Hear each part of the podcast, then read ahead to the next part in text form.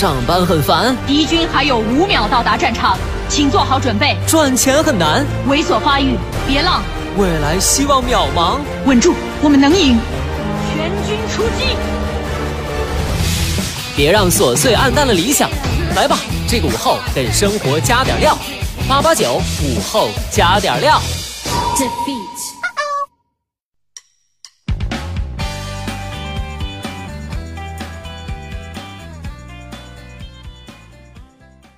收音前的你还好吗？欢迎收听午后加点料，我是海鹏。这天儿啊越来越好了，大家穿的也越来越清凉。又到了办公室里的妹子们一年一度吵吵着要减肥的季节了。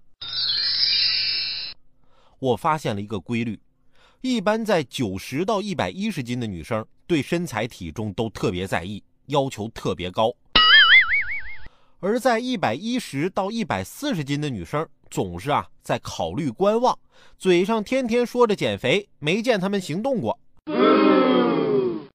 然而一百四十斤以上的女生就比较牛了，一说减肥啊，就说怕反弹没效果。我就纳了个闷儿了，你都快两百斤了，你还能反弹到哪儿去？而最近有个姑娘啊，反而故意把自己吃胖了十斤，这到底是怎么回事呢？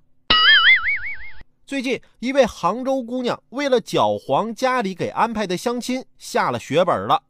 她染了一头绿头发，还把自己吃胖了十斤。姑娘说，她现在不想结婚，父母强加给她一个不喜欢的人，让她十分抵触，但又不能和家人直说，无奈之下只能出此下策，让对方对她不满意。对于相亲这事儿啊，姑娘非常抗拒。她说，最好不要给我来介绍，我宁愿一辈子单身。对于姑娘的做法呢，许多网友表示佩服。也有人认为，姑娘现在抗拒相亲，将来啊可能会后悔。等到结婚之后啊，亲情大于爱情。姑娘现在对爱情的执着，或许并不是十分必要的。这要我说呢，如果不喜欢对方，最好就直接说出来，用近似报复的方法来回绝，其实是对自己的一种折磨。也奉劝走在相亲路上的小伙们，都有点眼力价，懂得察言观色。比如小伙请相亲对象吃饭的时候，怎么判断对方吃饱了？直接问你吃饱了吗？这是直男常见的错误。你得到的答案一般都会是吃饱了或者差不多。正确的做法应该是你暗中观察他有没有开始补口红。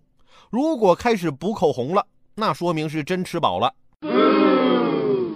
女人可能随意欺骗男人。